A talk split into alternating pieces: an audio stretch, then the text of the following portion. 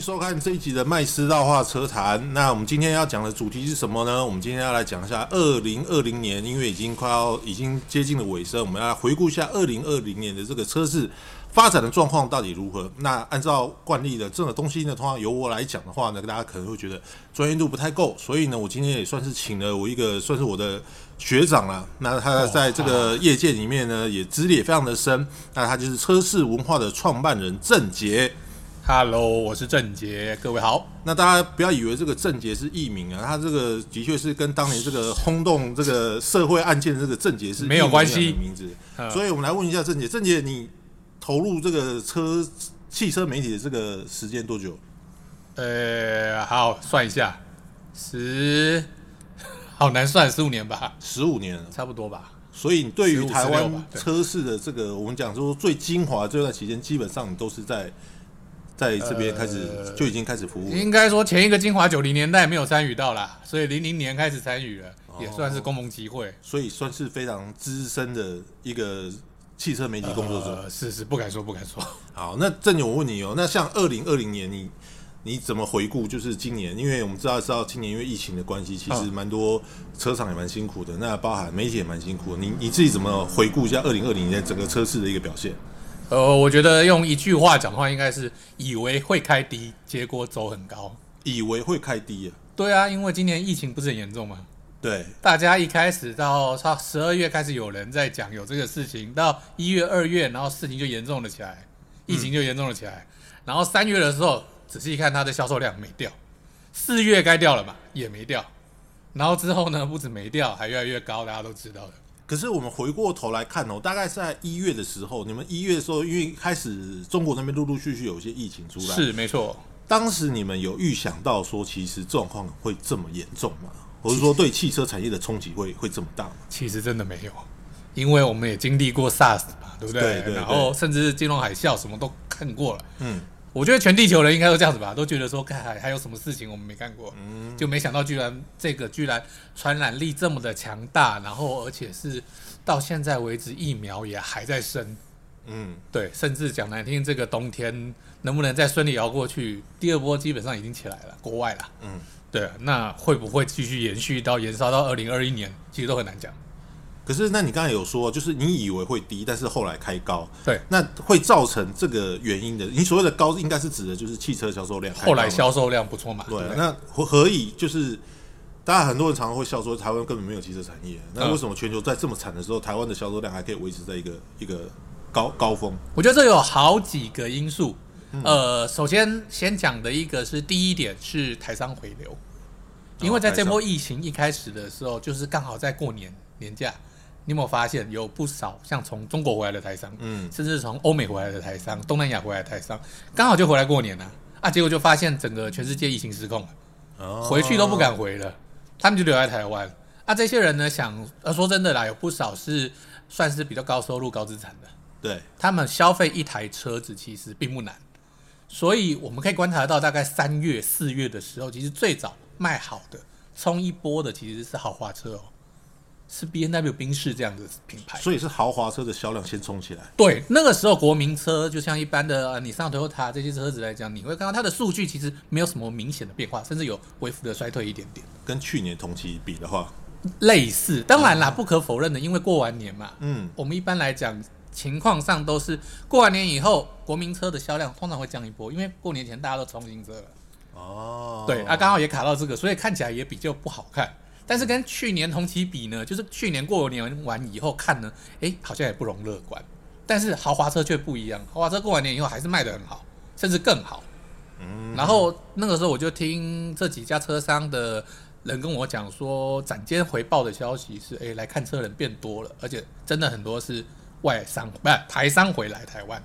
所以你觉得这个疫情跟台湾的车是真的有所谓的这个什么叫什么报复性消费的这个状况？有点啊，那些人就被关在家里。你记不记得三四月的时候，我们大家也呃中央的那个疫情指挥中心也叫我们不要乱出门。对，那所以你坐在家里，你是不是有多买了一些东西？哦。嗯网拍啊什么就乱买，有没有啊？有钱人买的跟我们不一样啊。可是我那时候是想说，就是嗯即便有所谓的报复性消费，可能是因为大家闷坏了什么之类，可是一台车子的产品，它可能是。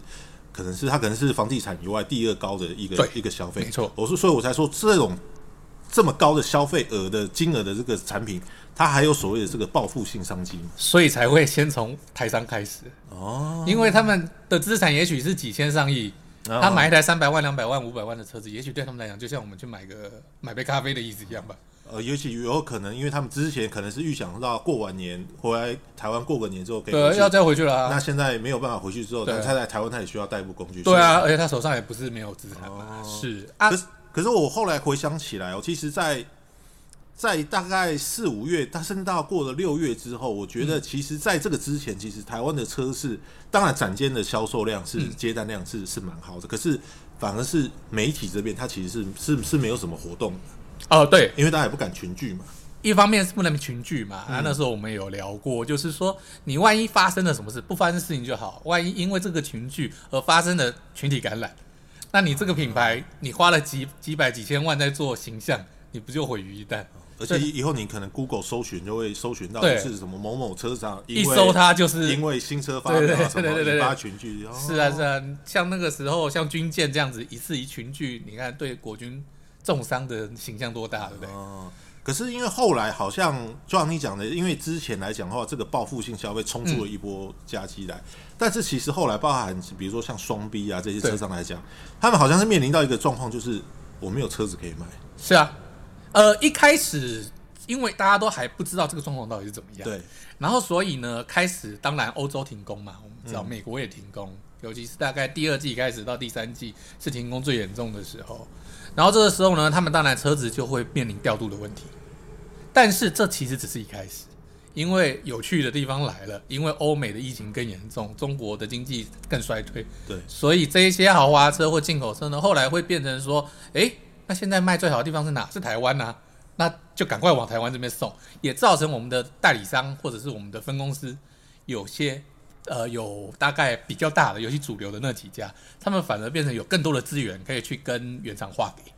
哦就是我可以拿到更便宜的钱，因为你的车也卖不掉嘛。嗯，那我是不是开一个我更开心的价钱，跟你把车全部都收过来？这部分在像 Toyota 或 Lexus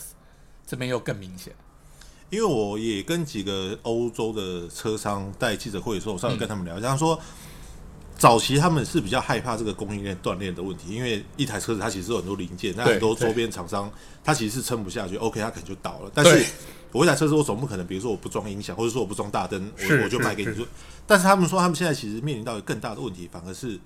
没有船可以运出来。那对除了这也放是一在个地方问呢题啊，船运不出来，那所以会变成说，过去的那些，比如说像双臂来讲哈，他这个只是一直卖他展间里面的车子，那、等到卖完之后啊，我现在开始跟你得定了之后，哎、就我车子我也没有办法去跟你压一个压一个交期，是，你觉得这个情况还会维持多久？如果说它真的很仰赖全球供应链的品牌，好，因为我不能百分之百确定每个品牌后面它仰赖全球化的严重度到哪里。就是说，像一个德国车厂，它的德国哦或者欧洲的自制率有多高，还是它必须要靠我们亚洲、靠台湾、靠日本、靠韩国、靠中国送零件过去？如果有这样的比重越重的车厂，这个就会越危险嘛。嗯，啊，如果说他在欧洲的话，他就可以获得大部分的零配件。不过我想他们应该都有这种保险的概念啦，不会让自己陷入到这么惨烈的状态。而且说真的，自从疫情之后，你有没有发现，如果你有看股市的话，台湾的汽车零配件股其实都是在往上的，而且是上的蛮快的。哦，因为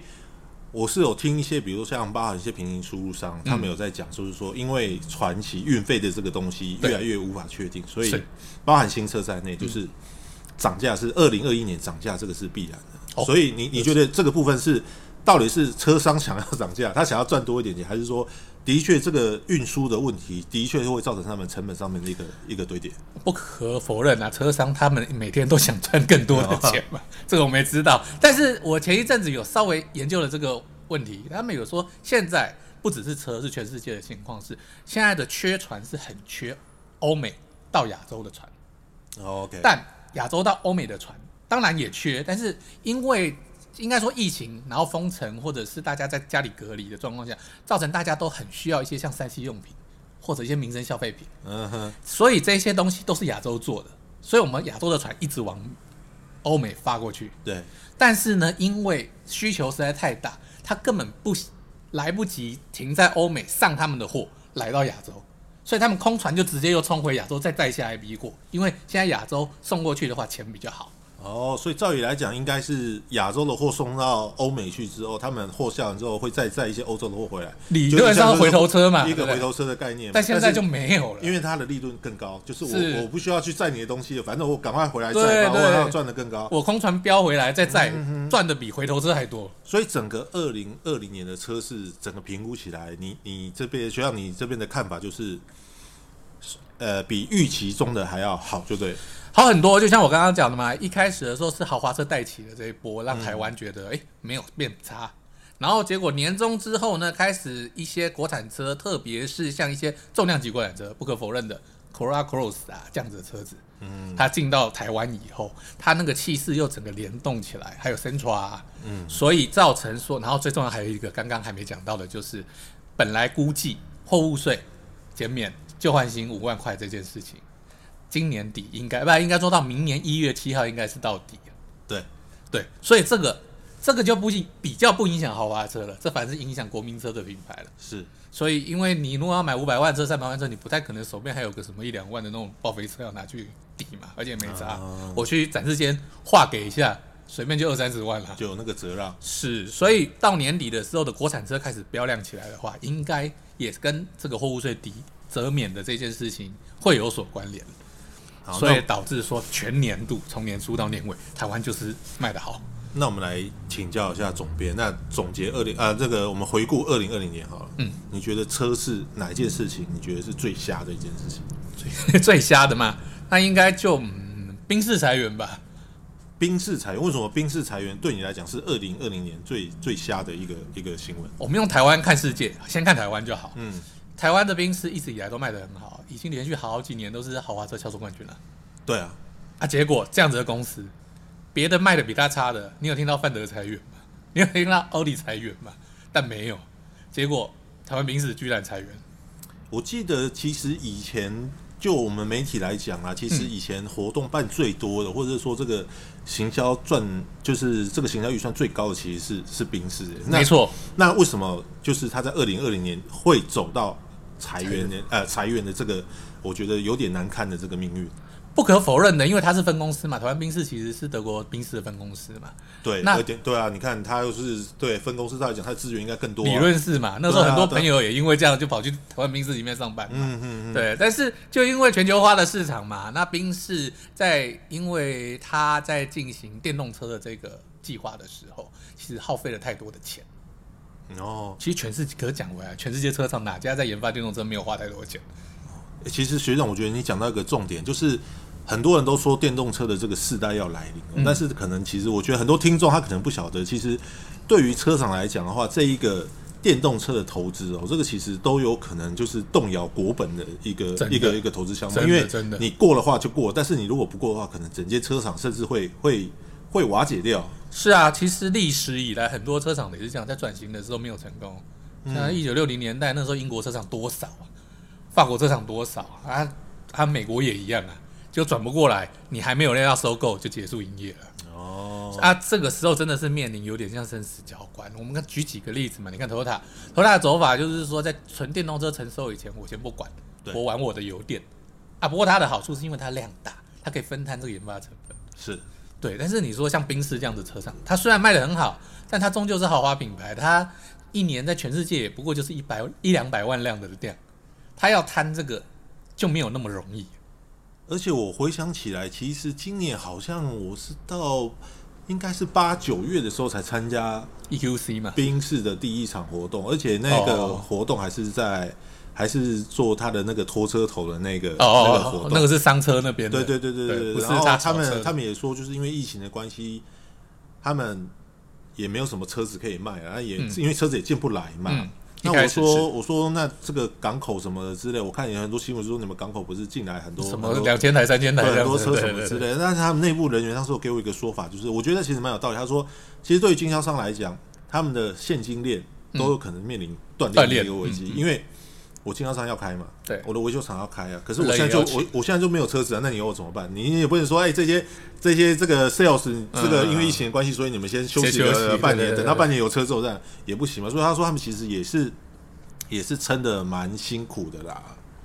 能想象，其实就像回到你之前有问的，我觉得除了一大部分的车厂赚的饱饱的以外，其实大家其实一开始都苦哈哈的，啊，包括我们汽车媒体也是嘛。嗯上半年的时候，其实真的也是苦哈哈的啊、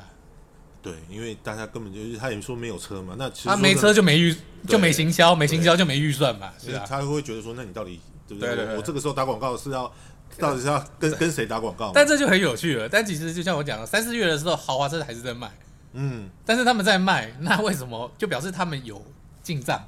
那行销就应该是会做，所以这个也很好玩，很吊诡。所以这样想起来是有点感慨的。你看，我想起，因为我后来想起，你看以前。宾士哇，他动辄就是什么阿妹在什么小巨蛋这个发表会啊，嗯还有 Lady Gaga 嘞 Lady Gaga，对对对对，那时候哇，整个台中还几乎就是类似有点像是封城那种哇，帮包场。对，我结果没有想到，他现在其实传出说要裁裁员，不是要裁员，是已经裁了。可是他这个裁员是全球性的裁员吗？对台湾对有有影响到吗？就是我讲的，如果你各自分公司独立运作，然后各自算财报的话，理论上你不用裁。哦，那你如果是全场策啊、原厂全球策略，然后要裁员的话，那裁到一个业绩其实是好的单位，这也很奇怪。哦所以这也有可能也证明说，真的这一次疫情的关系，造成他就是们它的的内伤应该是真的蛮是重的。所以有哦就像你说的，连台湾业绩表现这么好的公单位一个一个分公 对对对司对，他也都必须要提出他的这个扣打下去裁员。可是其实你看一些迹象也蛮有趣的、哦，像今年你应该有收到消息，Lexus 宣称他们有连续三个月是销量，就是单月销售量是超过宾士的，哦，那、甚至到后来年底还有别的月份，所以我们去看它的那个量，其实宾士现在虽然说宾士以一直以来都是豪华车的呃卖最好的。嗯两万多台都快要往三万台逼去了，那像 B N W 都在一万五千台左右嘛。这个两万多台是所谓的，因为我知道有些人他会质疑嗯说，你这个两万多台是是指你公司或挂牌，还是说连平行贸易输入商的也它一起算进去？当然是连平行贸易商进去哦，所以是连平行输入商吗。是的，所以这样就很有趣喽。所以实际上，当然这个数据我们不容易拿到，对，因为宾士不会给我们。嗯哼哼哼，然后监理所那边他也没有去分是平行贸易商的还是公司货，这不是监理所的职责嘛？对对对对，所以以我们几乎无从拿到。嗯，据我所知，他的竞品拿得到啦，但是他们也不太愿意，因为这有点不道德，好像在挖洞给人家跳。但是在这个情况下的话，其实用合理的估计，像以前我们以往我们知道，贸易商货最多的车子就是 C Class 跟 GLC 嘛。对啊，不是有句俗谚什么贷款七三百，加油加三百，对，没错，就是在讲，因为水货商呃平行输入这一些进来，其实蛮多这种所谓的 C class 啊，这些比较热门的车款。是，如果说严重起来的几个月份的时候，其实平行贸易，呃，输入跟分公司卖出来的车子，给大家一个观念，大概快要五五波了。所以这个两万多台的年销售量，其实某种程度它是有一点点水的成分在里面。嗯，不是有一点点， 是蛮重的水，所以我也认为，哎，二零二一年有一个很好看的戏，来看看 Lexus 是不是有可能真正的销售量超过宾士。对啊，就是实际上我觉得，既然二零二零年就是剩就是剩几天要过去了，我觉得我们来讲一些开心的话题好了。那 二零二一年，你有没有觉得哪几个车厂是你觉得哎、诶是值得期待，或者说有没有哪些新车是你觉得说这个是车迷他很很很想要的，然后有可能会在二零二一年导入台湾？好，首先先讲一个比较呃，应该是说从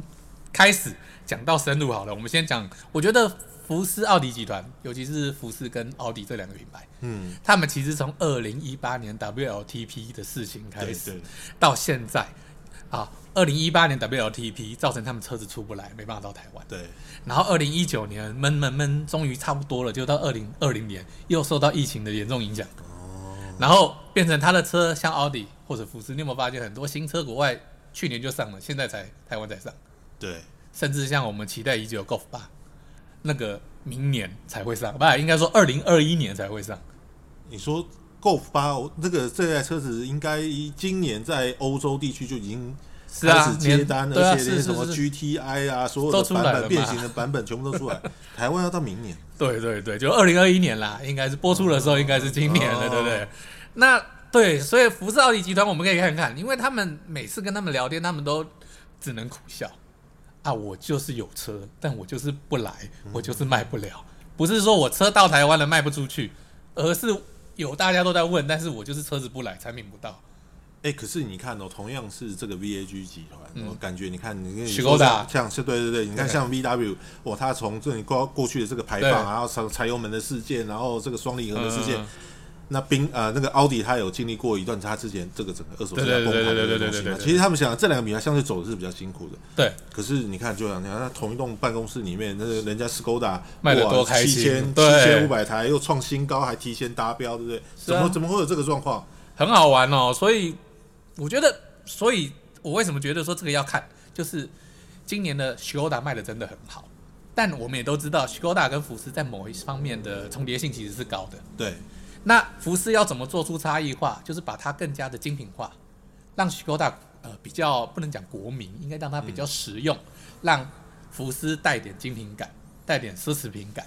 这个是他们在做的，没错。那像学长，那 T-Roc 你你你这样讲这一点，我就要挑战你。好那我如果是 VW 精品化来讲的话，哦那很多车迷会觉得说，那我买奥迪就好了，奥迪这是够够精品了，对不是对？啊， 所以这个很尴尬啊。可是奥迪其实它也在做，像你刚刚有提到了，它在历经的二手车崩盘，对还有它杀价竞争这件事情以后，它现在它的价格踩得很紧，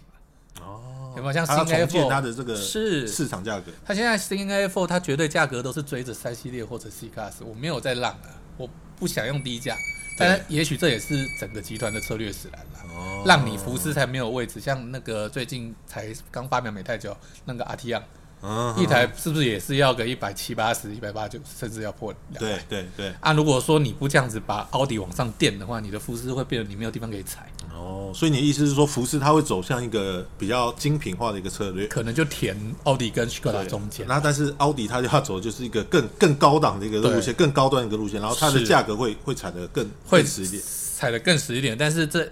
不可否认的，他们也有讲，这一开始一定很艰辛的。嗯你把产品垫高，呃呃，价格垫高这件事情，对任何产品来讲都是很危险。哼，OK。那除了欧系车之外的日系车，日系车有没有哪些车款是非常值得期待的？日系车来讲哦比如说像像 Beat 啊， ，Fit 哦，Fit，据我所知，二零二一年应该是不会出现在台湾了。 ，Beat 二零二一年不会出现在台湾。是因为他们，你想嘛，虽然说已经发表了，在国外已经发对表了，而且但是以台湾本田的手脚，嗯哦说真的不是很快。那、它又要国产化啊，它不是进口车嘛？可是你看，它二零二零年其实都已经没有什么车子了，所以它到了二一年如果还没21有年还没有车，车子，那它真的还要再再靠再靠这个所谓的 CRV 它可能真的暂时只能靠 CRV 车，而且除了 Fit 以外，其实我们更期待的是 HRV 的大改款消息也出来了。哦，对不对那明年台湾有机会会进来吗。呃，如果 Fit 都没有的话，还有 HRV，我看就讲真的啦，如果他手脚加快一点，二零二一年的尾巴看看有没有机会 Fit，哦我不能说打包票绝对没有，但是 HRV 我几乎可以打包票，它一定没有。但2021但是其实我这边有一个小道消息呢，嗯就是他们好像有在评估这个 Type R 导入的这个 Civic Type R 导入的嗯计划嗯啊，嗯因为之前它有一段子它是退出台湾市场，对没错但是后来他也可能也觉得没有车子卖，他们终于想通了，对。 但是我觉得这个东西应该也是一个，我觉得就是应该是做口碑的，他应该也不是想要说我要认真认真去去冲一个量这样子。当然，这个一定冲不了量，而且以他们的定价策略来讲，泰把真的进台湾哦，我看那个可能 Golf R 的价格都都都不止，哦这是有可能的嘛？啊，可是你看哦，像最近以前叫 Auris，现在叫 Corolla Sport 的这个车子，对国外也传说要放 GR 版本了嘛，对。所以也是要挑战这个极具嘛，可是像 Toyota 来讲的话，我记得按它的那个什么 Yaris GR Sport，也说要进，对不对？它已经，而且我看很多展间已经开始在接单了，对对而且它对也对说这个是21年会这个出现这个就是限量限量接单，而且一定是的，呃很多人说现在要排也也也没了，对也不排对不？到，对，但是其实很有趣啊。据啊，听说接单价是一百八嘛，嗯是不是？对啊，这样子的车子如果都可以做到这样子，那你代把那个名声更响，然后历史更悠久，没理由卖不掉吧？所以我觉得行销的手法怎么样去包装这一个嗯产品，我觉得也是很重要的一个，是蛮重要的还有啦，Toyota 讲真的，现在是出什么就卖什么，Hilux 照卖，Hilux 一卖 Ranger 就不行了，然后 Supra 照卖，Supra 一卖，那你现在还有看到有人在买什么三七零 Z 吗？什么这种东西？哦，所以大公司它的资源多，它变成它有很多的手段可以去玩这些东西。那我觉得学长这样子，听完你这样讲的时候，我觉得好像台湾的车是会变成一个就是大强者长大会会变得更强，但是可能一些二线品牌或者是三线品牌来讲的话，它可能在经营上面它会越来越越吃力辛苦。那卷人呢？如果说你不能当到最大的那几个的时候，嗯嗯嗯你可能真的你的产品的引进就要很小心，要做出差异性，要不然就是你定价跟配备你要定的很有优势。对像徐 o 达刚刚你有提到了，这就是一个成功的例子嘛。啊，另外一个例子像 Suzuki，他们以往也是用厉害的定价策略去做，然后因此获得不错的销售。虽然说二零二零年呢，因为很多车子环保法规的关系过不来嘛，嗯，但是他现在 My Hybrid 那些车系补足了以后，然后明年的话，我想起码也有今年那样。其实你看 Suzuki 这样，今年好像都没新车，哎、最后他到年底算一算，也还是跟以往没有差太多，哎，总销量。哦，对好了，以上呢就是我们对于二零二零年整个车市，甚至到二零二一年的这个整个台湾汽车产业的一个发展做一个预测啦。当然，你如果还对什么车子有兴趣的话呢，也欢迎你呢，就是在我们的这个留言下面呢，来跟我们一起分享说你对于哪台车子比较有兴趣。那我们今天谢谢车市文化的总监郑杰，我的学长呢，来为大家分享这个这个呃相当宝贵的一个资讯。我们下次再见喽。拜拜。